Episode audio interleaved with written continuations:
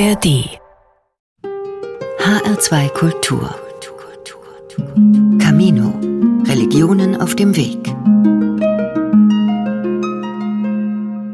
Oh God. Oh yeah, right there. Oh. Oh. Oh. Oh my God? Und das im Liebesakt, also zum Zeitpunkt höchster fleischlicher Lust? In den Liebeskomödien Hollywoods passt das offensichtlich zusammen. Sex und Gott. Im Bett, so scheint es, lauten die drei beliebtesten Worte eines Liebespaares nicht Ich liebe dich, sondern Oh my God. Ekstase schlägt Romantik. Hollywood schaut dem Volk aufs Maul. Auch in der Popkultur gibt es Hinweise darauf, Sexualität und Spiritualität haben viel miteinander zu tun. Der kanadische Songwriter Leonard Cohen beschrieb, nein, besang, den Orgasmus auch als spirituellen Höhepunkt. I remember when I moved in you and the holy dove she was moving too and every single breath that we drew was hallelujah hallelujah Erinnere dich, als ich mich in dir bewegte, da bewegte sich auch die heilige Taube, und jeder unserer Atemzüge war ein Halleluja. Ein Gotteslob im Liebesakt. Vielleicht ist Leonard Cohens Halleluja-Song auch deshalb zum Welthit geworden. Im höchsten der körperlichen Gefühle ist Gott anwesend, warum auch nicht. Viele Menschen beschreiben den Liebesakt als einen wundervollen Schwebezustand, der sich anfühle, als wäre man im siebten Himmel. Wer sexuell erfüllt lebt, wirkt meist ausgeglichen. Sex macht glücklich, nicht nur an Filmen, nicht nur im Himmel, also auch auf Erden. Die Popkultur verkündigt da übrigens nichts Neues. Die Dichter der Romantik hatten ähnliche Gedanken und Erfahrungen. In einem Gedicht etwa verbindet der fromme Dichter Novalis erotische Gedanken mit dem Glauben an Gott und mit Visionen von dem, was nach dem Tod kommt. Immer wächst und blüht Verlangen, am Geliebten festzuhangen, ihn im Innern zu empfangen, eins mit ihm zu sein. Und in dieser Flut ergießen wir uns auf geheime Weise in den Ozean des Lebens, tief in Gott hinein. Auch der Dichter Heinrich Heine war körperlichen Freuden gegenüber aufgeschlossen. Er versuchte, sein Gottesbild mit der Erfahrung erotischer Liebe übereinzubringen. Der heilige Gott, der ist im Licht wie in den Finsternissen. Und Gott ist alles, was da ist. Er ist in unseren Küssen. Gott ist in unseren Küssen? Wie ist das gemeint? Können wir Menschen Gott im Küssen entdecken? Küsst dann, wer glaubt, vielleicht auch besser? Oder allgemeiner, kann der Glaube die Lust und das Liebesleben schöner machen? Schließlich heißt es im ersten Johannesbrief eindeutig, Gott ist die Liebe. Wenn Menschen sich lieben, sich dem anderen zeigen, sich nackt, so wie sie sind, einander öffnen, kann sich Gott ereignen. Das ist die Erfahrung, die Novalis und Heine in ihren Gedichten beschreiben, die Leonard Cohen besingt und die manche Filme in Hollywood-Manier nahelegen.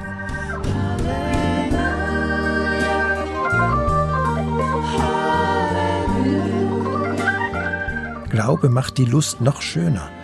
Ein Satz, der an Kirchen selten zu hören ist und der auch jene Menschen verblüffen dürfte, die mit dem Glauben wenig zu tun haben, wohl aber ein lustvolles Leben führen. Grund genug, auf Erkundungsreise zu gehen. Stimmt es?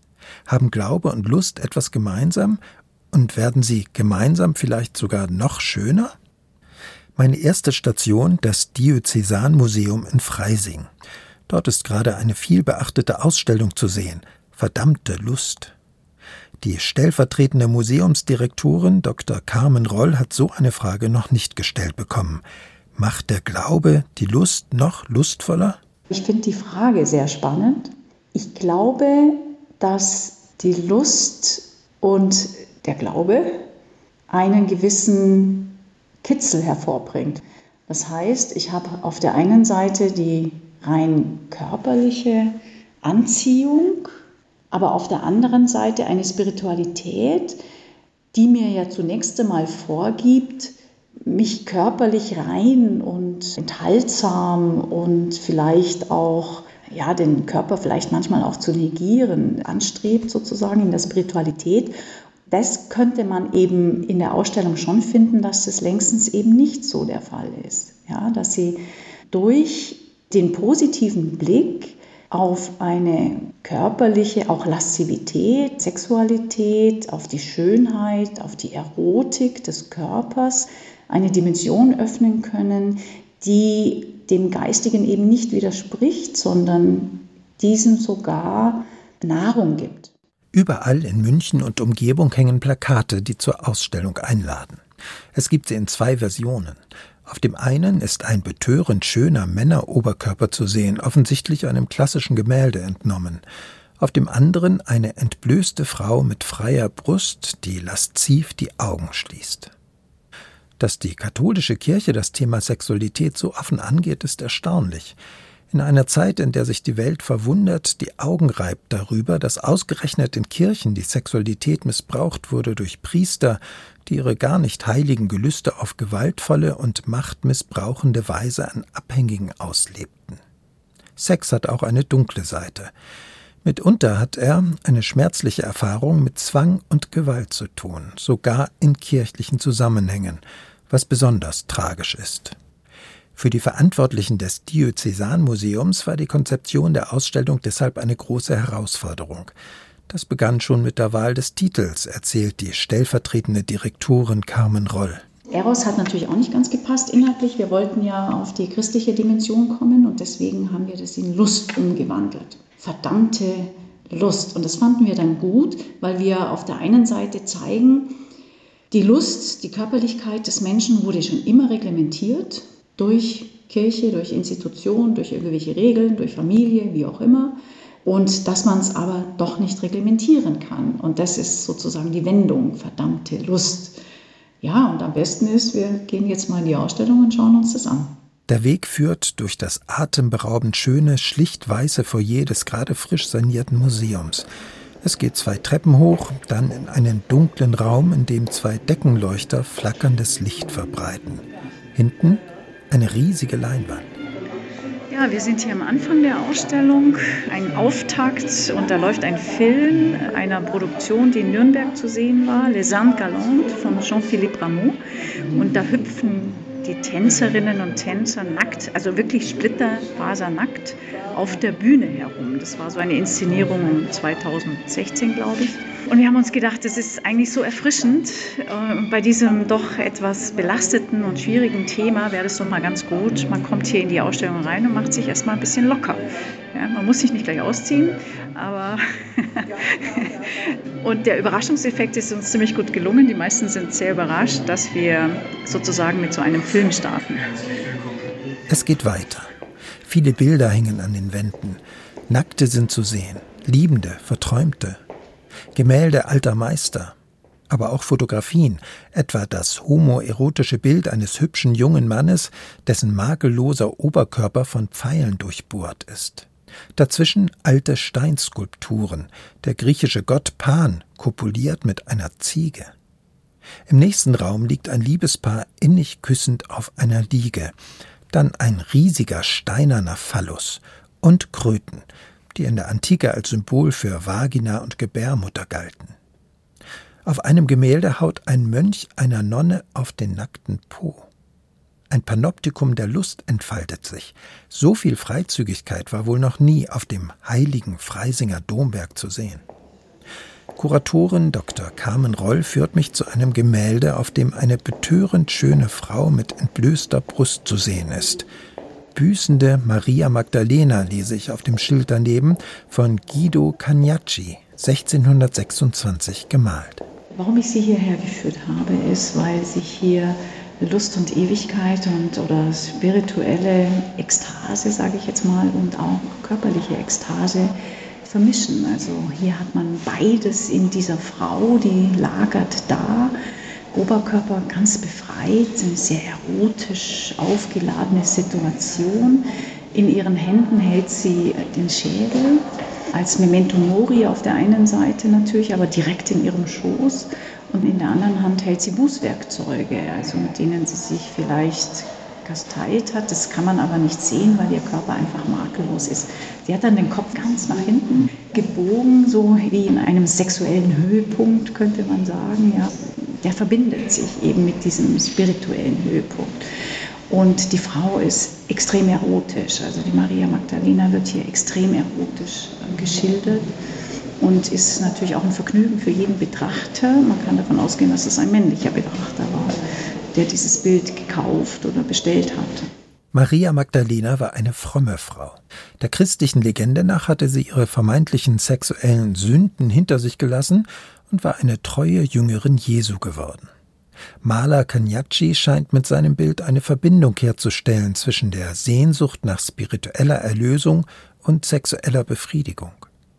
Für Kuratorin Carmen Roll eine statthafte Interpretation. Ich könnte mir das gut vorstellen, dass dieser Höhepunkt, den man erlebt, ja so eine auch körperliche und also eine unglaubliche Befreiung ist, wie eventuell eben auch eine spirituelle Befreiung sein kann.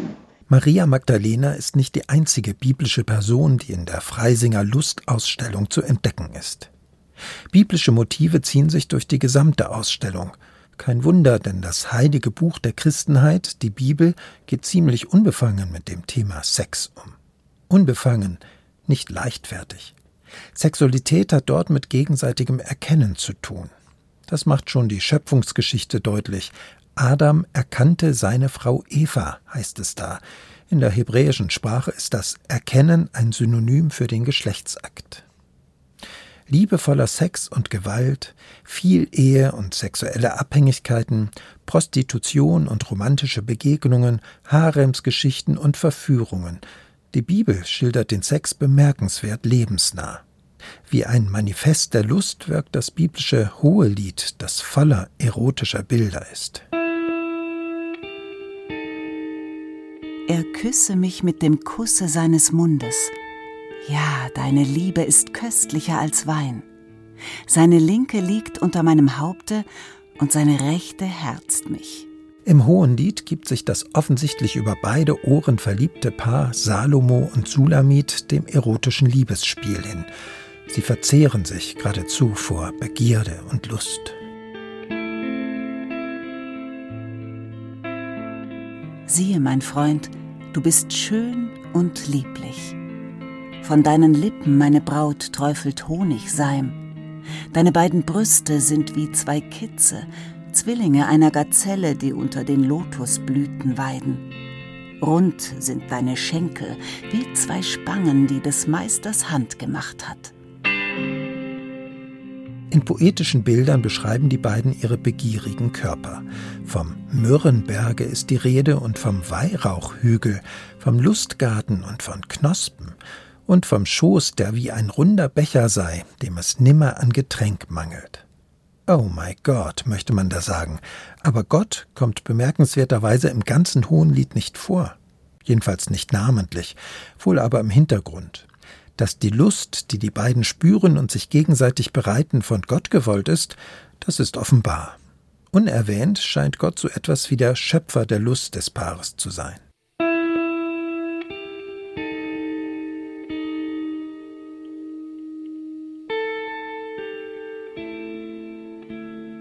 Den Theologen der ersten Jahrhunderte war der Text des Hoheliedes allerdings viel zu erotisch. Es könne doch unmöglich nur die körperliche Liebe zwischen Mann und Frau schildern, es müsse doch mehr dahinter stecken. Ja, meinten einige, das Hohelied beschreibe die innige, leidenschaftliche Liebe zwischen Christus und der Kirche. Diese kühne Vorstellung beflügelte im Mittelalter die Fantasie der Mystikerinnen auf unvorhergesehene Weise. Als Bräute Christi verstanden sich ehelos lebende, fromme Frauen schon damals. Manche steigerten sich regelrecht in diese Vorstellung hinein. Die verbotene körperliche Lust wandelte sich in das Verlangen, sich auf spirituelle Weise mit Christus zu vereinen. Das schildern Visionen, die sich bisweilen wie echte erotische Begegnungen lesen. O du schmelzender Gott, in der Vereinigung mit deiner Geliebten. O du ruhender Gott an meinen Brüsten, ohne den ich nicht sein kann.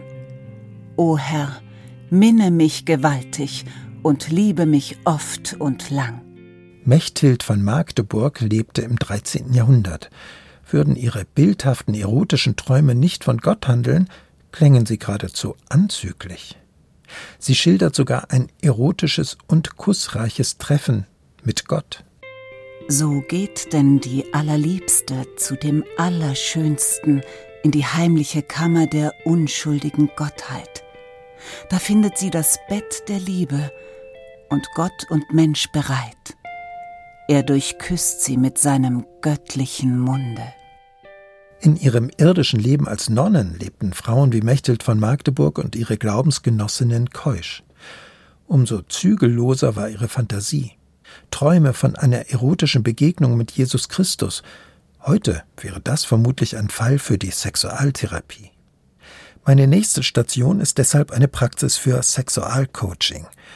Lavinia Lazar berät Menschen, die Probleme mit ihrer Sexualität haben. Die erotischen Gedanken der Mechthild von Magdeburg lese ich ihr vor, ohne zu sagen, von wem sie stammen. Uh, ich muss sagen, ich habe keine Ahnung, wer das geschrieben hat, aber wenn ich dem zuhöre, kribbelt es in meinen Fußsohlen und es geht so nach oben durch die Beine, über meine Innenschenkel und über so die Innenseite von meinen Extremitäten bis in die Hände. Es prickelt. Das kann nur jemand gewesen sein, der wirklich Sinnlichkeit kennt und ganz schön ekstatisch lebt. Dann lüfte ich das Geheimnis. Die erotischen Texte stammen von der keuschen Nonne Mechthild von Magdeburg und sind nahezu 800 Jahre alt. Nein, krass, was die wohl in ihrem stillen Kämmerlein gemacht hat. Zur Keutheit verpflichtet. Das kann nicht sein. Also, das ist ja viel, viel besser als irgendwelche Pornos. Fließender Gott, schmelzender Gott, Brüste. So keusch kann sie doch nicht gewesen sein. Doch, doch, Mechthild von Magdeburg lebte als Nonne und hatte das Keuschheitsgelübde abgelegt. Die Fantasie der mystischen Vereinigung Christi mit seinen Bräuten, den Nonnen, sah sie nicht als Verstoß gegen ihr Gelübde. Im Gegenteil, es wird ihr besondere Freude bereitet haben. Sexualcoach Lavinia Lazar.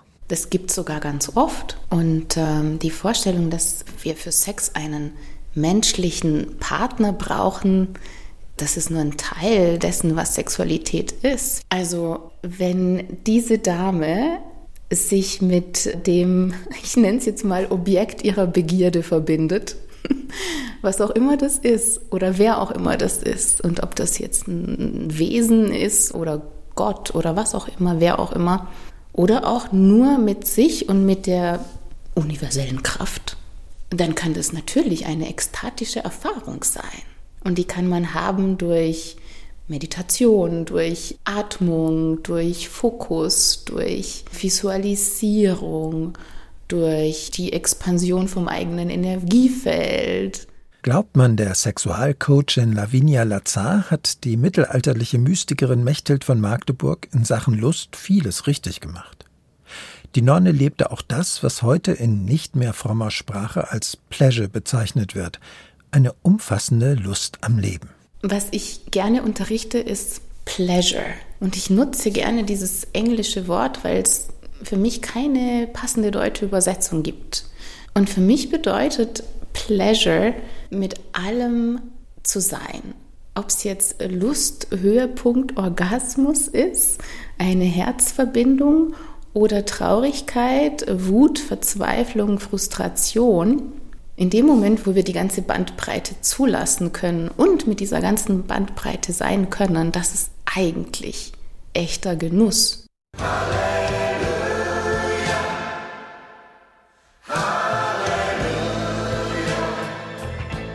650 Jahre nach Mechthild von Magdeburg dachte der kritische Philosoph Friedrich Nietzsche über Gott und die Lust nach.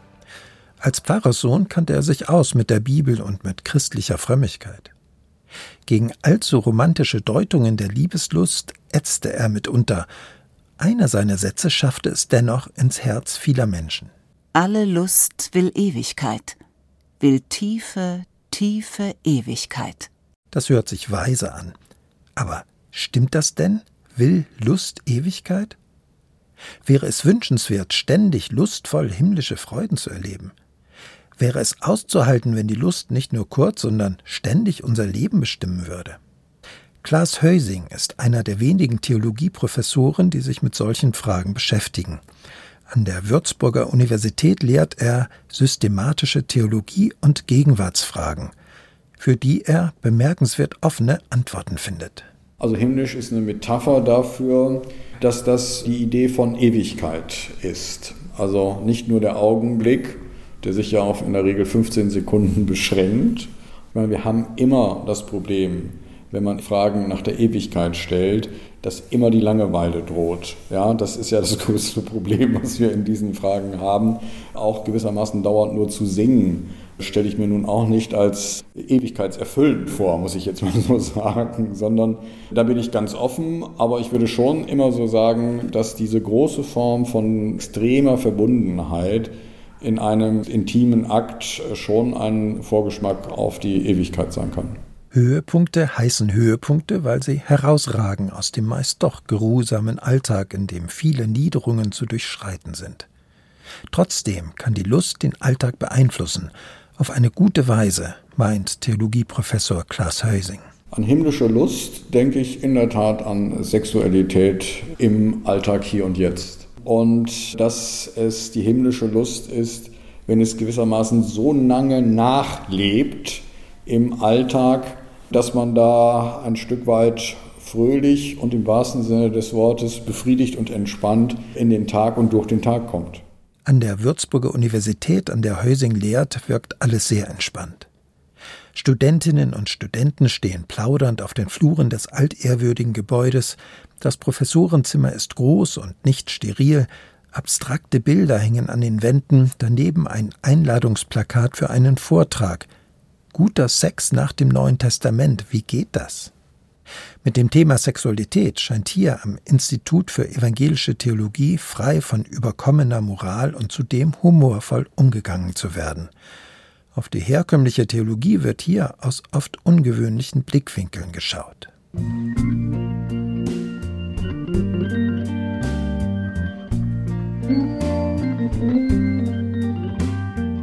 Heute wird das Thema Sexualität in allen Facetten diskutiert. Homosexualität, Seitensprünge, Pornografie, Prostitution, außergewöhnliche Sexpraktiken, Polyamorie. Müssten Theologen und Kirchen das nicht eigentlich alles bewerten und, wenn nötig, davor warnen? Klaas Hösing? Ich kann immer nur sagen, wenn man einen starken Schöpfungsbegriff hat, und das ist ja Theologie, dann muss man immer auch sagen, das, was dort ist, ist zunächst einmal gut. Und das kann unter Umständen auch zu problematischen Ausformungen kommen. Die müssen dann äh, bearbeitet werden. Wir sind freie Wesen und müssen in einem bestimmten Kontext den anderen auch in Fragen der Sexualität natürlich achten. Er muss mündig sein, seine Würde muss geschützt sein. Wenn das der Frame, wie man neudeutsch sagt, ist, sehe ich überhaupt keine begründeten Bedenken gegen eine lustvolle Sexualität.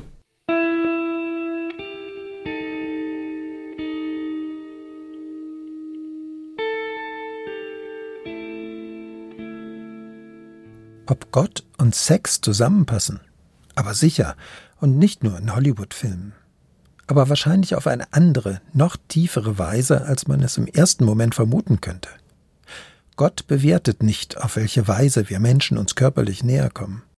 Gott ist einfach dabei und lässt sich entdecken, nicht nur in Kirchen und Gottesdiensten, sondern auch im Sex. Schade, dass diese Art, sich Gott zu nähern, von den Kirchen bislang wenig anerkannt und verkündigt wird. Befreiter Sex könnte Menschen helfen, Gott neu zu entdecken. Und der Glaube könnte Menschen helfen, Sexualität neu zu entdecken. Ich sage immer meinen Studenten, wenn Glaube einen versklavt, ängstlich macht, bedrückt, ist es ein sicher falsches Angebot. Dann soll man sich nach was anderem wirklich umschauen. Glaube macht nur Sinn, wenn es eine Entlastung ist für den Alltag. Glaube muss im Grunde genommen entstressend wirken, auch in der Sexualität. Glaube macht die Lust noch schöner. Ja, dieser Satz scheint zu stimmen. Schade, dass er so selten von Kanzeln zu hören ist. Und gut, dass die Popkultur ihn uns umso wirkmächtiger in die Ohren und ins Herz setzt.